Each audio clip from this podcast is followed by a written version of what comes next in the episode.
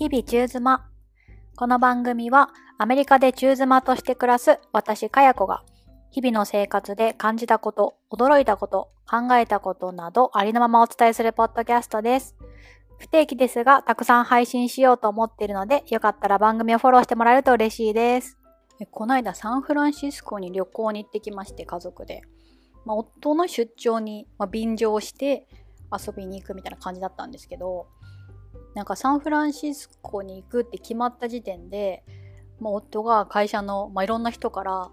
まあ、本当に夜は危ないから、まあ、絶対自分らだけで出歩かないことみたいな風に言われたりの会社からも、まあ、オフィシャルにみんなでこう晩ご飯とか食べに行ったらもうレストランからホテルまでウーバーとか使って移動するようにみたいな。とにかくこう危ないみたいなことを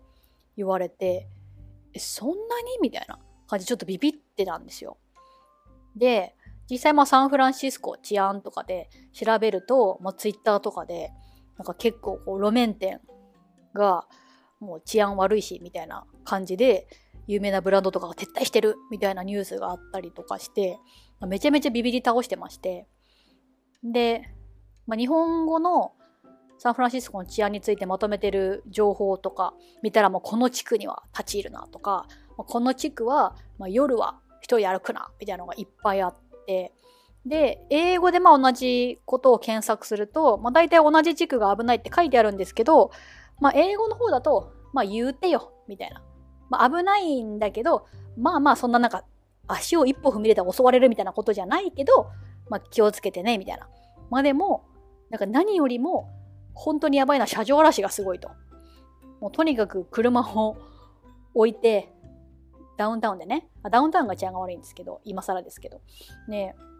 ダウンタウンで、まあ、車放置して、もう外から何か荷物が見える状態で、車から出てしまったら、もう取られると。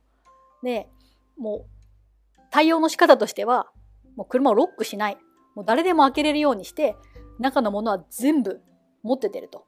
なぜなら、もう、車ロックしてあったら、普通に窓ガラス割られるんで、壊されるんで、それならもう開けるようにしとけば、彼らも普通に開けると。いう風に書いてあるぐらいで、怖っみたいな感じだったんですよ。で、実際にあの、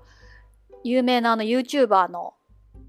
バイリンガールチカちゃんっていう方がサンフランシスコの Vlog 上げてて、それ参考にしようと思って見てたら、その Vlog 撮影中に車上荒らしあってて、マジなんやなと思って、まあ、怖ーと思いながら、まあ、行ったわけですよ、サンフランシスコに。で、まあ、夫はカンファレンスで、車別にいらないので、サンフランシスコで過ごす間は特に車をレンタルせず、私と娘でうろうろして、もう夕暮れ時ぐらいになったら仕事終わりの夫と合流して、暗くなる、まあ、前ぐらいにはホテルに帰るみたいな生活してたんで、サンフランシスコで、まあ、やばい目に遭うみたいなことは、まあ、そこまでないまま日々を過ごしたんですね。まあ、とはいえね、ほとんどの通りにホームレスがいて、なんかホームレスがいるから治安が悪いみたいな、なんか短絡的なあれはしたくないなと思ったんですけど、まあ、でもこう、アル中っぽい人、薬中っぽい人がこう、道の真ん中にうずくまってたりとか、みたいなのが、なんかほとんどの通りにいると言っても過言ではないぐらいいて、まあ結構な治安の悪さを感じてたんですね。まあとはいえ何事もなく過ごせていてよかったであります。みたいな感じで、最終日ぐらいかな？娘と私と夫で、まあ、カフェにいたんですよ。で、まあ入り口近くの席で普通にお茶してたら、なんかまあ入ってきた男性がなんかわーわーわーってなんか叫んでたんですね。で、まあまあまあと、まあいるよね、叫ぶ人みたいな感じで、まあそっちは見ないでおこうっていう感じで普通にお茶し続けつつ、まあちょっとちらっと様子を見たら、なんかその騒いでる男性の横を通り過ぎた別の男性が、なんか服で口元を覆いながら、こう、足早に店外に出て行って、え、なんか今のムーブなんなんだろうって思ってたら、なんか次第になんか煙がなんか充満じゃないけど見えてきて、え、この煙何？って思ったらもう急に喉にガッてきて、で、おほほほほみたいな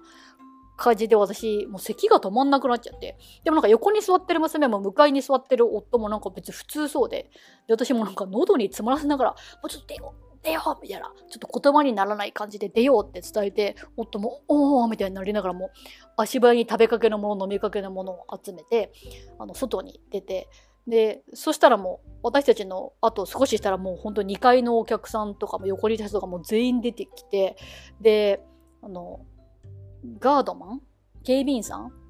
とかももう完全に もう口元を覆って、なんかゴーグルみたいなした感じの人が入ってきて、その男性に何か言って、その男性は叫び続けてて、で、結果としてその叫んでるのとかを、まあ、小耳に挟んだらペッパースプレーをまき散らしていたと。まあ、ペッパースプレーって何なのかいまいちわかんないまま言ってますけど、ペッパーだから胡椒なんですかね。で、まあ、誰かが彼に当たってて、飲み物なのか氷なのか、まあ、かかって、それにまあ激高して、こう、救急車呼べえ警察呼べえって言ってるけど、まあみんなあんまり相手にせず、かつこう当たってかけちゃった人多分さーっといなくなっちゃって、もう誰がかけたかもわかんないみたいになって、もう怒りの後にペッパースプレーを手内にまき散らすみたいなことになってて、で、なんかすごかったですね。私もなんか咳止まんなくて、そのカフェの外に人たちみんなごほうごほう言ってて、あ、なんかサンフランシスコ無事に終えたかなと思ったけど、なんかちょっとしたことに巻き込まれたな、みたいなことがあります。とにかくもうその近くにはいない方がいいなと思って足早に去って、で、後に夫があの通りかかった時は、もう警察とかがいっぱいいて、カフェももう今日はクローズですみたいになってて、もう、しかもその日か次の日か、ちょっとしたまあウェブ記事にもなってて、なんか恐ろしいな、サンフランシスコと。そういうことがあるんだなと思って、いや、まあ、ただあったことをシェアしたかっただけなんですけど、皆さんもお気をつけくださいって言っててね、まあ、いきなり誰がペッパースプレーを撒き散らしてくるかなんてわかんないんですけど、まあ、何かを察知したらすぐ逃げるという、何これみたいな、ちょっとしたことがあったよって言いたかっただけなんですけど、ほんじゃおしまいです。